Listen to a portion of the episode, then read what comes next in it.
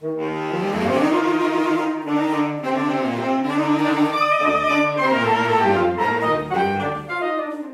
guten Tag. Und herzlich willkommen zur Weihnachtsfolge unseres Podcasts Mikroform. Wir sind Marie Czarnikow und Florenz Gilli. Und nachdem wir vor einigen Wochen mit unserer Beiträgerin Claudia Ölschläger bereits die Postkarte als mobile Kleinform der Alltagskommunikation in den Blick oder ins Ohr genommen haben, wenden wir uns heute dem Billet zu. Ja, und zwar hat der inzwischen emeritierte Germanistikprofessor Günther Österle 2017, als das Graduiertenkolleg Kleine Form eröffnet wurde, im Tieranatomischen Theater einen Festvortrag gehalten, den wir Ihnen und euch nicht vorenthalten wollen. Der Vortrag gab Einblick in Forschungen, die Günter Österler lange an der Universität Gießen betrieben hat. Es geht darin um Billets, also kleine Briefchen, wie man sie zeitgemäß genannt hat. Diese sind jedoch nicht identisch mit dem Brief. Und zwar nicht allein aus quantitativen Gründen. Nein, denn äh, das Billet, so Günther Österles These, ist eine eigenständige Form, die andere Verwendungsweisen kennt, eine andere Materialität hat, einen anderen Stil als der Brief.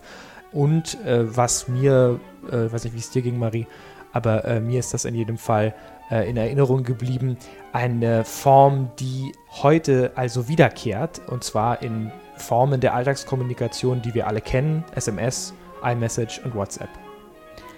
Wir wollen uns also mit Ihnen und mit Günter Österle zurückbegeben in eine Zeit, in der Billets eine stark verbreitete kulturelle Praxis waren, auf ganz vielen Schauplätzen. Wir werden prominente und weniger prominente ähm, Billet-Autorinnen und ähm, Empfängerinnen ähm, treffen und schließlich sogar erfahren, dass es eigene Ratgeberliteratur gab, die einem half, ein gutes Billet zu verfassen. Jetzt aber genug von uns. Äh, wir wünschen viel Vergnügen mit Günter Österles Vortrag Flaschenpost, Cassiba, Billet doux und Billet scandaleux. Das kleine Briefchen im Alltag, in der Oper und in der Komödie.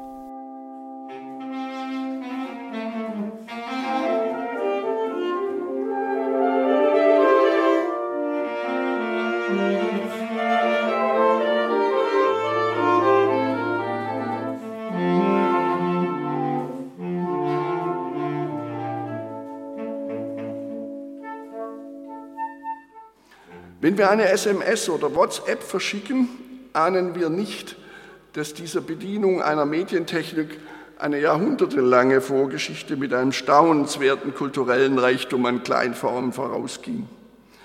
Der Begriff Billet wurde Mitte des 16. Jahrhunderts in Frankreich als Neologismus eingeführt. Zum einen, um einen Zollzettel zu bezeichnen, der die Ware, die über die Grenze gebracht werden sollte, als freigemachte zu kennzeichnen. Zum anderen, um schriftliche Einquartierungsordres für Soldaten zu markieren. Aus dieser auf kleinen Zetteln schriftlich festgehaltenen Grenzüberschreitungslizenz und militärischen Einquartierungsoktroi entstand im merkantilisch avancierten Frankreich eine variantenreiche Vielzahl von kleinen Bierformaten als Eintrittskarten, Visitenkarten, Bestellungs- bzw. Auftragszettel oder Angebinde an Geschenke. Es gab daneben anlassbedingte Billetformen, zum Beispiel Einladungsbillets, Gratulationsbillets, Reisebillets, Taufbillets und natürlich besonders verbreitet die Liebesbriefchen, die Billet und ihre schwarze Schattenseite, das Billet skandalös. Viel spricht dafür, dass der Transfer vom Zoll- und Einquartierungszetteln zu einer epistolographischen Kleingattung befördert wurde durch eine Briefpraxis, die der barocke Poet Hasdörfer folgendermaßen schildert. In großen Briefen wurden ein kleines Zettelchen eingelegt, das die Anweisung gab, von wem der beiliegende Brief gelesen werden sollte oder durfte. Das hieß, der Anstoß zur Entstehung des Biais hatte zu tun mit der Klärung von Zugangsregelungen. Diese variantenreichen Billetformen, die seit Ende des 17. Jahrhunderts in Frankreich entstanden, um dann in ganz Europa sich auszubreiten, wurden von den Zeitgenossen als etwas Neuartiges, als letzter modischer Schrei, das heißt aber auch als die Lebensführung erleichternd und verändernd wahrgenommen.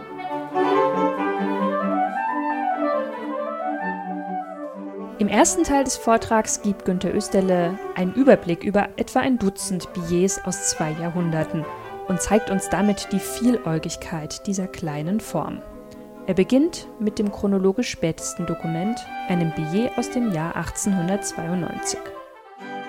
Im Januar 1892 bedrängt Stefan George den jungen Hugo von Hoffmannsthal, mit ihm eine, einen Lebensbund zu schließen und schreckt zum Erstaunen von Hoffmannsthal Eltern nicht zurück, immer wieder im ersten Stock der Stalasianergasse 12 in Wien vorstellig zu werden, mit der dringlichen Bitte, ihn einzulassen. Er bedient sich dabei der damals üblichen Besucher oder der Aufwartungsbies. Eines davon ist mit folgender Aufschrift überliefert. Ihr dauerndes Schweigen ist mir nicht verständlich. Oder bekommen Sie meinen Brief nicht? Ich erlaube mir, in Ihre Wohnung zu gehen, um zu erfahren, ob Sie fort oder in der Stadt sind. Nicht weniger zudringlich und nicht weniger auf Abwehr und Distanznahme stoßend ist der fast 100 Jahre ältere Billetwechsel vom 13. März 1803 einzuschätzen. Auch hier handelt es sich um eine prekäre Beziehung. Der 17-jährige Ludwig Börne aus Frankfurt verliebt sich in die 20 Jahre ältere verheiratete Salonierin Henriette Herz in Berlin, unsterblich. Das Billet, das der verzweifelte junge Mann absendet, bricht offensichtlich mit einer Verabredung, derlei zu unterlassen. Lesen Sie dieses Billet und zürnen Sie nicht. Es sind die letzten Worte dieser Art, die ich Ihnen schreiben werde. Die Antwort, die Sie mir vorhin gaben, hat mich so niedergeschlagen, als ich wünschte, dass Sie mich froh gemacht hatten. Sie sagten, Sie können mich nicht froh machen. Das kann Ihnen unmöglich von Herzen kommen. Da ich Sie so unaussprechlich liebe, wie können Sie es mir verargen, dass ich in Ihrem Wohlwollen mein höchstes Glück setze und dass die Erwartung desselben mein einziger, mein heißester Wunsch ist? Sie waren sonst so freundlich. Oh, erbarmen Sie sich meiner, dass mir das Leben nicht so jammervoll, so freudenleer dahinfließt. Ich bitte Sie um Antwort. Ich bitte Sie recht sehr darum. Seien Sie doch nicht böse. Es sind die Sterbeworte meines kranken Herzens. Es nimmt dich Wunder, dass der Einsatz medientechnischer Innovation genutzt wird, Aufmerksamkeit, Staunen, ja Provokation zu erregen. Das ist in mehrfacher Hinsicht mit der uns heute simpel erscheinenden Visitenkarte, Visitenbillet um 1800 geschehen. Goethe zum Beispiel nutzt die neuartige Billetform der Tischkarten, um zum Staunen der Weimarer Gesellschaft ein von ihm zu Ehren der damals berühmtesten deutschen Schriftstellerin La Roche eingerichtetes Symposion durch eine festgelegte Sitzordnung zu choreografieren. August Wilhelm Schlegel macht sich diese Neuheit der Visitenbillets zunutze, einen ungewohnten satirischen Hieb zu lancieren. Als einer der hinterhältigsten Gerüchteschmiede gegen die Frühromantiker, der in Berlin lebende und publizierende Gottlieb Helwig Merkel sich einen Fehler in einer seiner Verrisse romantischer Schriften erlaubte, indem er das Versmaß des Trioletts mit dem der Terzine verwechselte, setzt der in metrischen Dingen als Experte geltende Schlegel gegen diesen Erzfeind ein Gedichtchen im allerkleinsten Format, eben ein Triolett auf. Die medienpolitische Pointe war nämlich die Form der Verbreitung dieser Teufelei. August Wilhelm Schlegel ließ dieses Spottgedicht auf eine zur Gattung Billet zählende Visitenkarte drucken und auf diese Weise in hundertfacher Ausführung in Berlin durch Freunde kursieren, und zwar so, dass der Betroffene diese Aktion erst bemerkte, als mehr als die Hälfte der besseren Berliner Gesellschaft sich schon ins Fäustchen gelacht hatte. Es existiert ein Bericht über den Berliner Philosophen Engel, der damals durch die Straßen von Berlin lief und laut das Triolett gegen Merkel vor sich her sagte. Es dürfte der, das erste deutsche Billet-Gedicht gewesen sein. Mit seiner Triade der Kleinheit, klein im Format, klein als Gedichtsform und klein als Anspielung auf die Kleinwüchsigkeit von Merkel. Es lautet so, und jetzt hoffe ich, dass Sie imaginieren, wie Engel durch die Straßen Berlins läuft und genau dieses Liedchen singt. Triolet. Mit einem kleinen Triolet will ich dir, kleiner Merkel, dienen. Für wirst du mächtige Terzinen mit einem kleinen Triolett? Ei, ei, bei solchen Kennerminen, schon wie sich einst dir das Sonett, mit einem kleinen Triolett will ich dir, kleiner Merkel, dienen. Die Gegenseite ließ sich nicht lumpen, begnügte sich aber nicht mit einem Metrenspiel. Einer der gewieftesten Berliner Pasquillanten, Daniel Jenisch, ließ in verschiedenen Zeitungen ein fiktives Billet doux der geschiedenen Madame Veit jüdischer Nation nunmehr halb verehelichten Friedrich Schlegel über seinen Roman Luzinde mit entsprechenden obszönen Insinuationen abdrucken. Sie sehen also, wie Billet jetzt in die Publizistik einwandert. Noch brutaler, noch pasquillantischer und deshalb auch politisch folgenreicher ging es zu, die, zu eben dieser Zeit in Paris. Madame de Stael hatte gerade ihren Roman Delphine publiziert und mit einer Vorrede versehen, die politischen Einfluss auf Napoleon nehmen wollte. Napoleon verübelte ihr Dessert und seine Aufgegenmaßnahmen.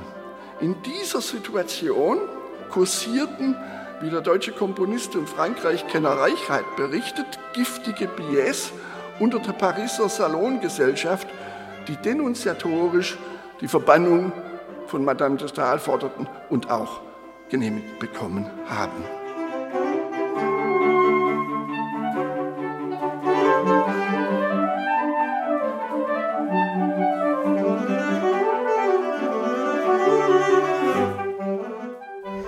Während es bislang in Günter Österles Vortrag vor allem um sogenannte billets scandaleux ging, also skandalöse Briefchen, und er dann einen kleinen Schlenker macht über giftige äh, Billets, Billets, die abgelehnt wurden, die zurückgewiesen wurden von ihren ähm, Empfängerinnen, wendet er sich im Folgenden den humorvollen Billets zu.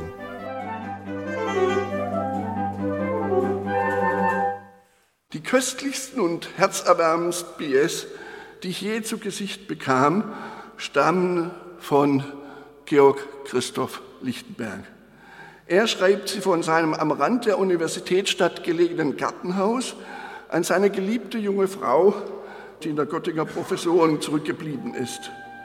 Folgendes Billettchen versteht man, wenn man den an seine Margarete vorab gesandten Appell unterrichtet doch ja den Georg von allem, auf dem Billetschreiber mit dem Rufnamen Georg Lichtenberg bezieht. 10. August 1798. Guten Morgen, meine Liebe. Der Himmel wird ja geben, dass alles mit dir und der lieben Mimi gut geht.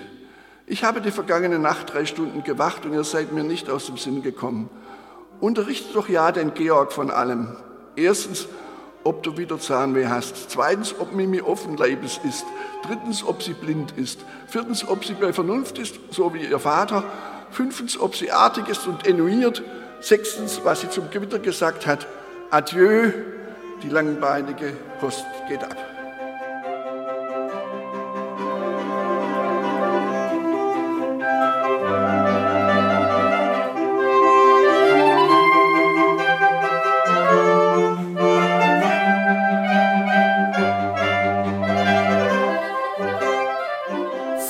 Modus und Einsatzort des Billets unterscheiden sich stark Und so wundert es kaum, dass Billets sowohl als Kommunikationsmittel in Großstädten der Romantik zum Einsatz kommen, als auch auf Entdeckungsreisen in Nordamerika.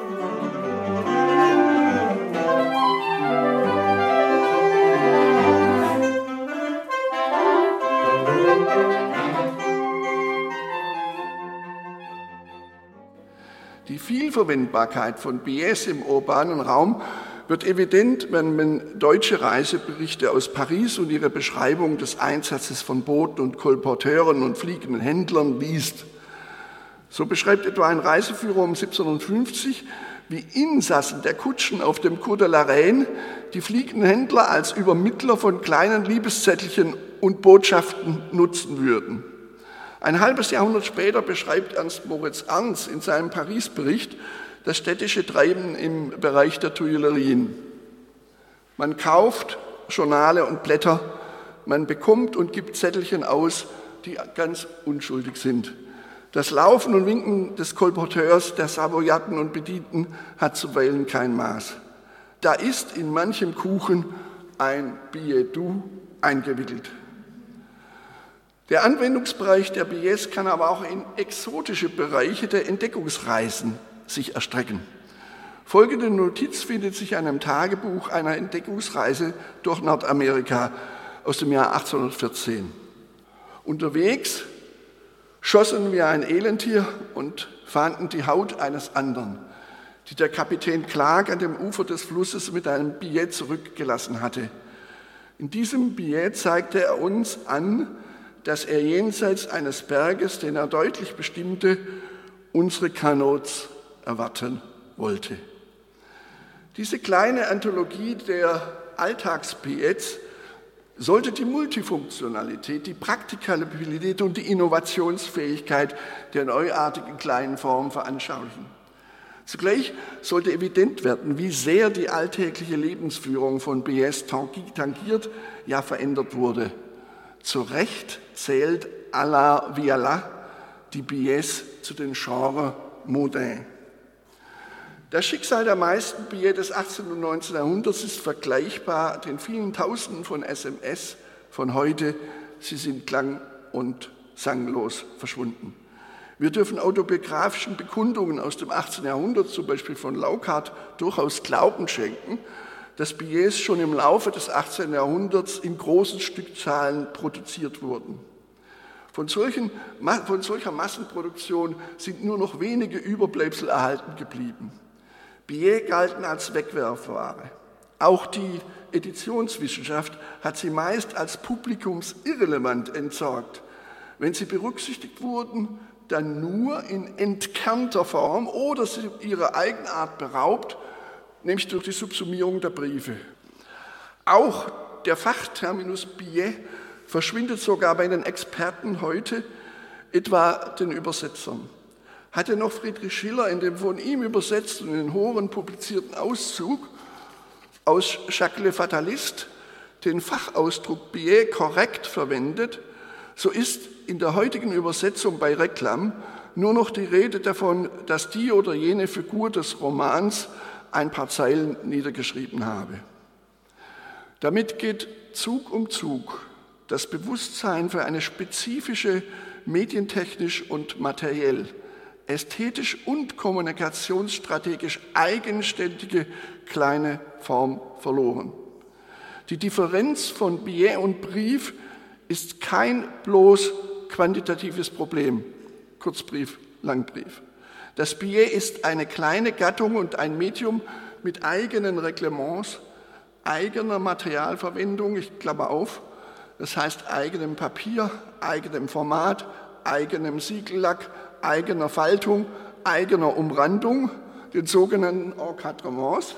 Klammer zu, das sind also all die eigenen und einem eigenen Stil sowie einem ganz und gar eigenen ästhetischen Flair.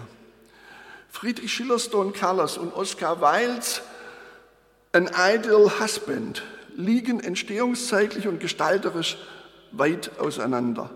In beiden Dramen ist aber der dramaturgische Drehpunkt abhängig von der darin mitinszenierten Differenz von Brief und Billet. Nur weil im Don Carlos das Billet der Prinzessin Eboli anonym eingesetzt wird, das heißt ein Billet, ein Fachthermus, ein Billet inconnu darstellt, kann der Prinz irrtümlicherweise als den Absender seine inbrünstig geliebte Mutter sich einbilden und sich so katastrophal verraten. Nur weil das von Lady Chiltern in größter Verzweiflung an den besten Freund ihres Mannes geschriebenes Billet, Billet typisch auf rosa Papier und ohne Personenansprache einfach nur die Zeile enthielt, I want you, I trust you, I'm coming to you, Gertrud, konnte es für die, konnte es für die Absenderin auf höchst gefährliche Weise als ein Date verabredendes Biedu mit missinterpretiert werden.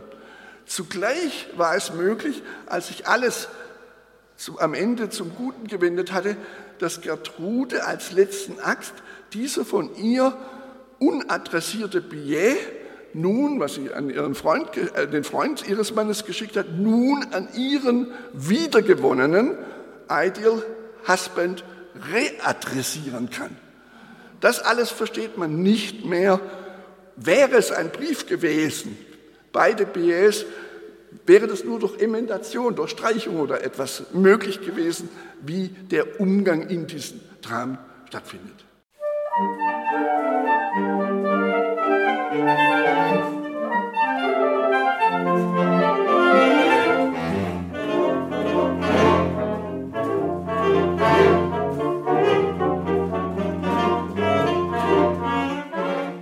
dieser Stelle seines Vortrags war Günter Österle dann mit seiner Einführung fertig und wendete sich also dem Kern äh, äh, seines äh, Vortrags zu, äh, der Genese und Geltung des Billets. Tatsächlich hat sich das Billet nicht von allein durchgesetzt. Vielmehr war, so Günter Österle, eine kulturrevolutionäre Aufräumarbeit nötig, um schließlich eine hochkomplexe Aufbauarbeit dieser neuen Form oder Gattung ähm, anzuschließen. Österle will zeigen, dass es eine Nuancierung gab, eine stilistische äh, Nuancierung auf der einen Seite, aber auch eine Nuancierung, wie man so sagen könnte, der Sitten vielleicht oder der Umstände, unter denen äh, also äh, Billets äh, geschrieben wurden. Er richtet also einen recht pragmatischen Blick auf diese kleine Form und schließt damit auch gut an unsere Forschungen im Kolleg an, da wir uns ja auch ganz viel mit Gebrauchsroutinen kleiner Form beschäftigen.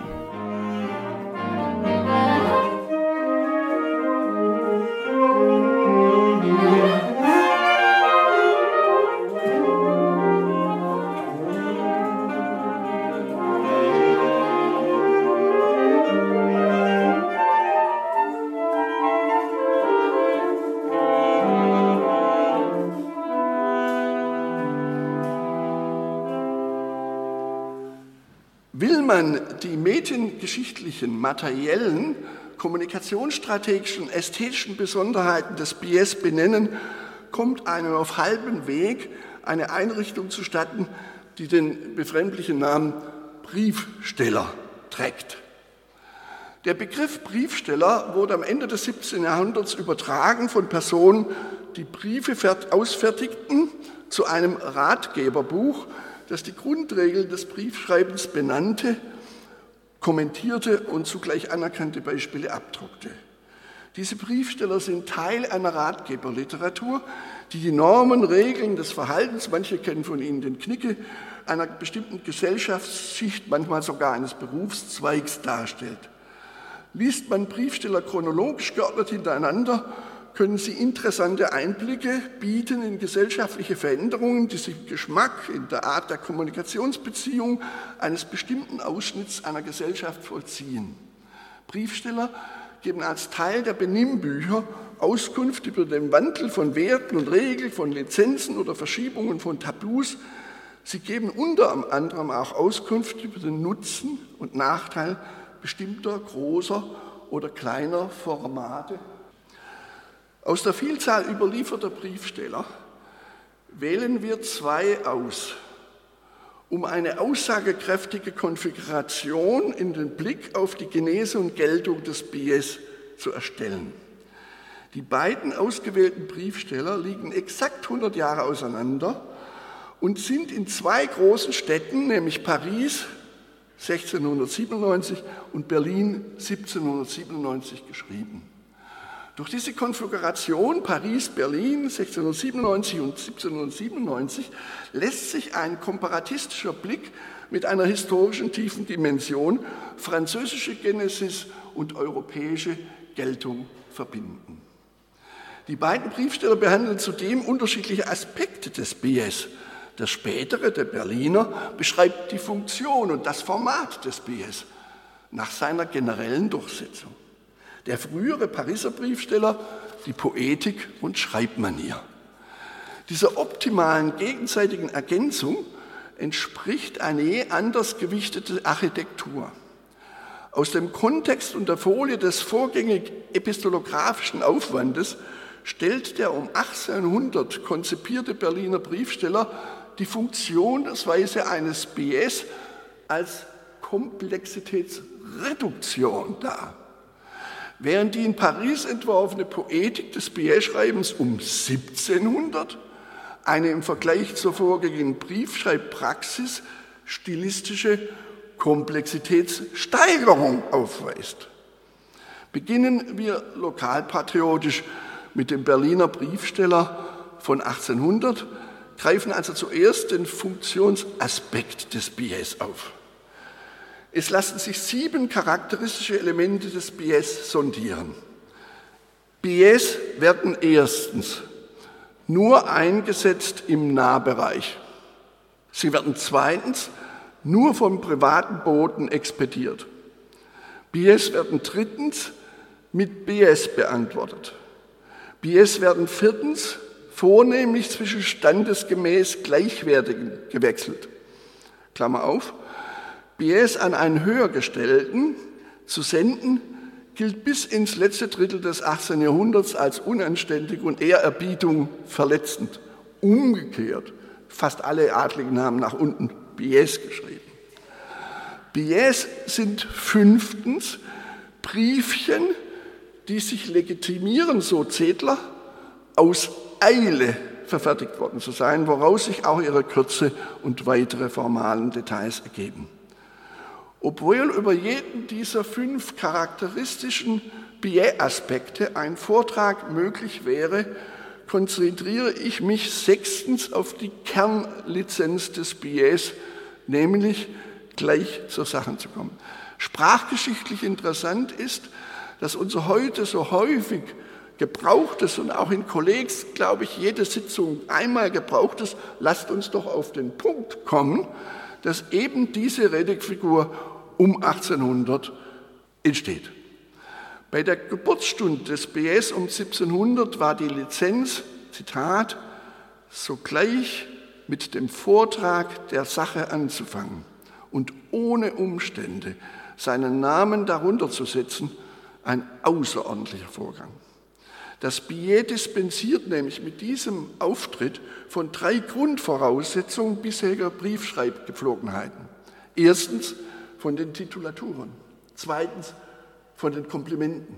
Und drittens und am wichtigsten von der rhetorisch vorgegebenen Argumentation und Schreibfolge des ordentlichen Briefes, also der Salutatio, der Captatio Benevolentiae, der Narratio der Petitio und der Conclusio.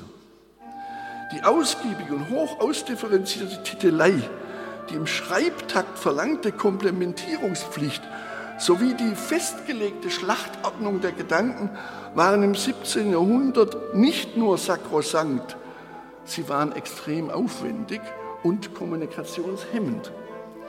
Allenthalben, auch in den Briefstellern ab 1700, in Frankreich sogar ein bisschen früher, finden sich Zeugnisse für das Bedürfnis, diese strenge Briefordnung zu verschlanken und zu flexibilisieren, auch im Interesse brieflicher Produktionssteigerung.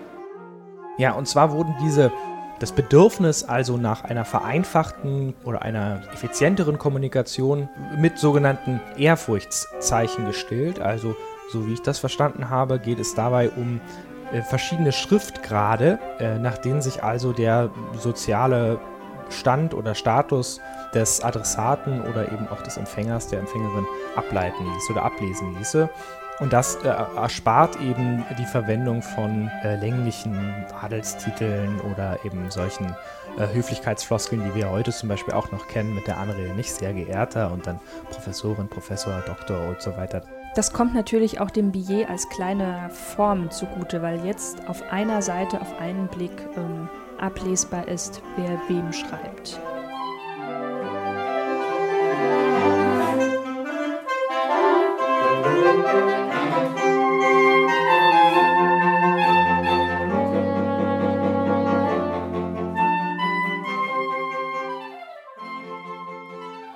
Eine Briefschreibreform, die sich eine Entzeremonialisierung und eine Entretorisierung der Briefschreibpraxis zum Ziele setzte, musste angesichts der Last und des Beharrungsvermögens vorgegebener Etiketten und Traditionen eine vielfältige Schubkraft auf sich vereinen. Das war mit ideengeschichtlichen Impulsen nicht zu bewerkstelligen. Das brauchte zugleich ökonomische, administrative und emotionale Antriebskräfte. Naheliegend war es, dass die Lizenz gleich zur Sache kommen zu können, eine besondere Stütze aus der Geschäftswelt erhielt. In einem Briefsteller mit dem Titel Wohn erfahrener Kaufmann von 1726 heißt es, überflüssige Ehrenworte sind nicht nötig, wenn man wichtige Dinge und genug Materie zu schreiben hat. Gleichwohl wäre dieses geschäftliche Sachinteresse die Nische einer speziellen Zielgruppe geblieben, hätte nicht zugleich eine andere tonangebende Gesellschaftsschicht dasselbe Vereinfachungsziel verfolgt, freilich aus anderen Motiven.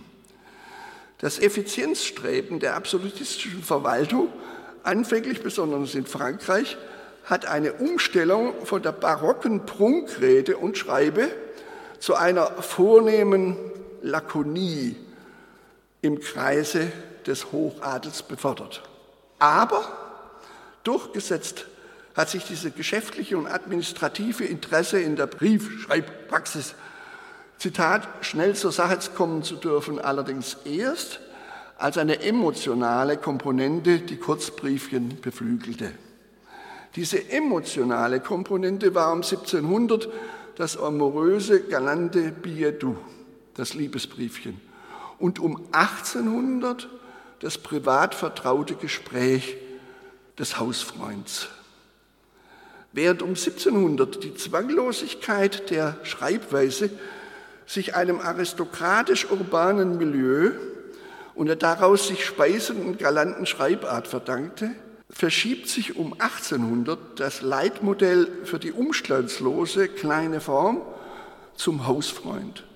Jedenfalls legt dies der Berliner Briefsteller nahe, wenn er unter der Überschrift Äußere Form des Briefes folgendes Vergleichsparadigma aufführt.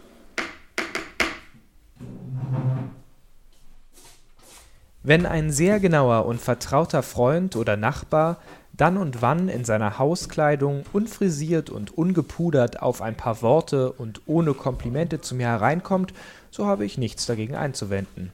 Er nimmt mich auch, wie er mich findet. Wir plaudern das Nötige nur.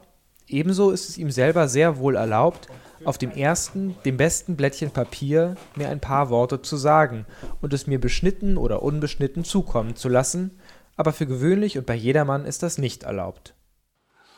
Mit der im Zitat des Berliner Briefstellers deutlich herausgearbeiteten Verbindung von privat Vertrautem mit der Lizenz zu einer zwanglosen Botschaft in kleinem Format haben wir unvermerkt die Perspektive gewechselt. Im Blick auf die Billet konstitutive Durchsetzung unvermittelt mit der Sache beginnen zu können, hatten wir den Akzent auf die Abräumarbeit die unabdingbar notwendige Entzeremonialisierung der barocken Briefausstattung gelingt. Nun aber gilt es, die kreativen und aufbauenden Voraussetzungen einer offenen und urbanen kurzbrieflichen Schreibweise herzustellen. Ein bisschen salopp formuliert kann man sagen, man findet das Biotop für diese neuartige, prägnante, kurze und doch detailreiche und nuancierte Rede- und Schreibweise in dem Bereich des intim-amorösen und privat-vertrauten, also die ganze Spannbreite. Dort findet auch die Entdeckung der kleinen Umstände und Gelegenheiten statt. Dort kann man studieren, wie eine, um, eine Umlenkung der Perspektiven vor sich geht. Man findet nicht mehr Situationen vor, auf die man brieflich reagiert, sondern man schafft im Briefeschreiben die Situation erst mit. Im Folgenden soll diesen Wechselreiten zwischen einer neuen Aufmerksamkeit für kleine Umstände als Schreibanlass und einer in Kleinformat des BS eingeübten, vieläugigen, verschiedene Töne anschlagenden Schreibweise thematisiert werden. Sind Sie müde oder schaffen wir es noch? An dieser Stelle geht Günter Österle noch einmal in der Zeit zurück und richtet seinen Blick auf die barocke Briefkultur.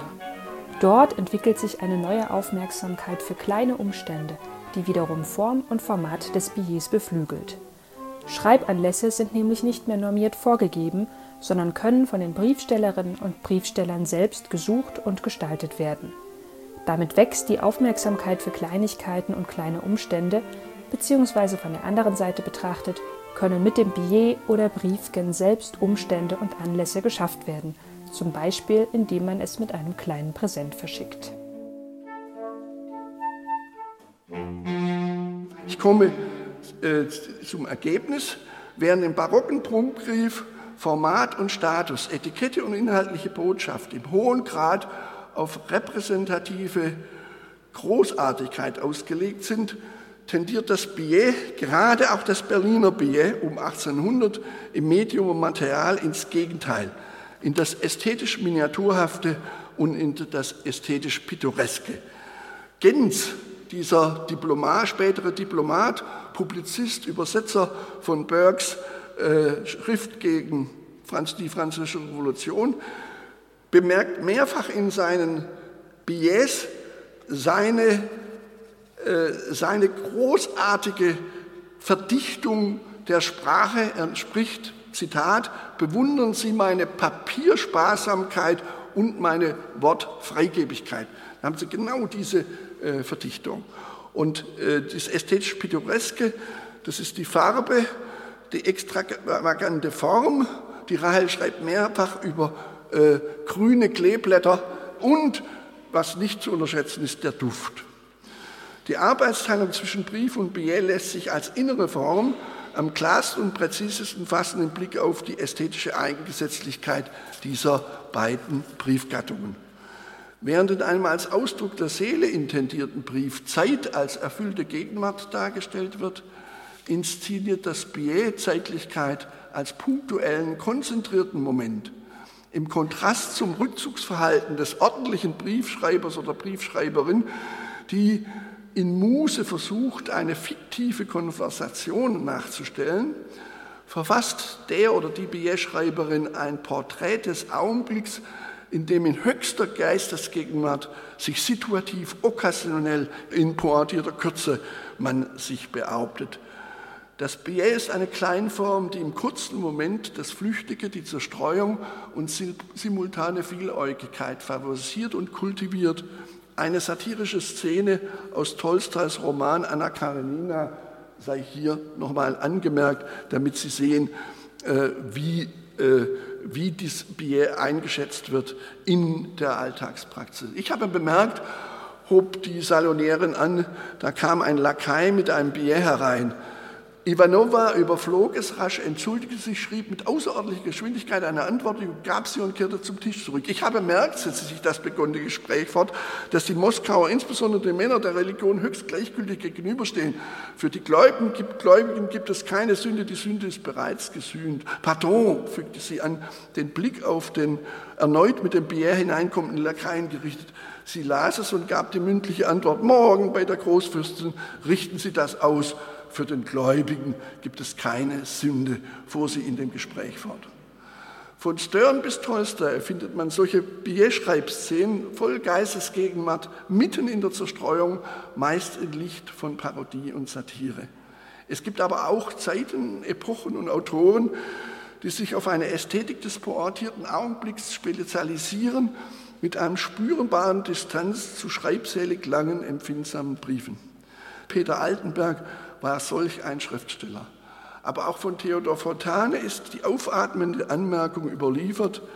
In diesem Appendix muss ich Ihnen noch meine Freude über die Normalbies ausdrücken. Endlich mal fünf Zeilen statt fünf Seiten.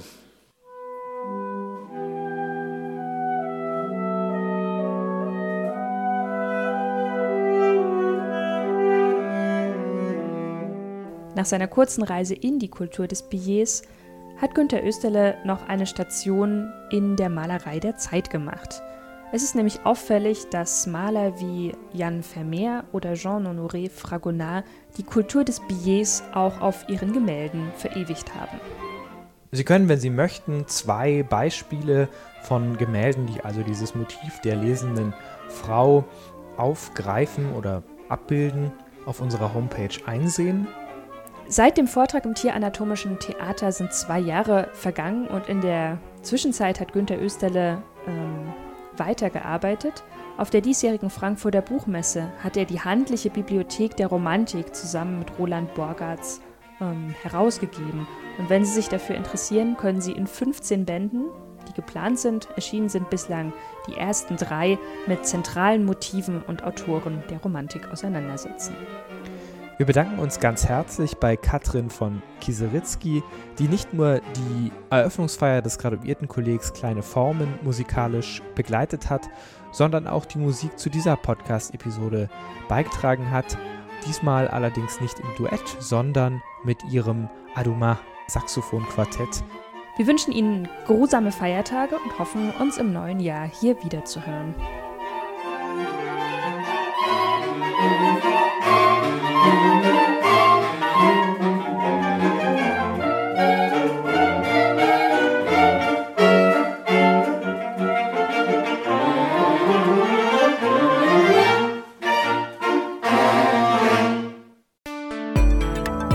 Mikroform.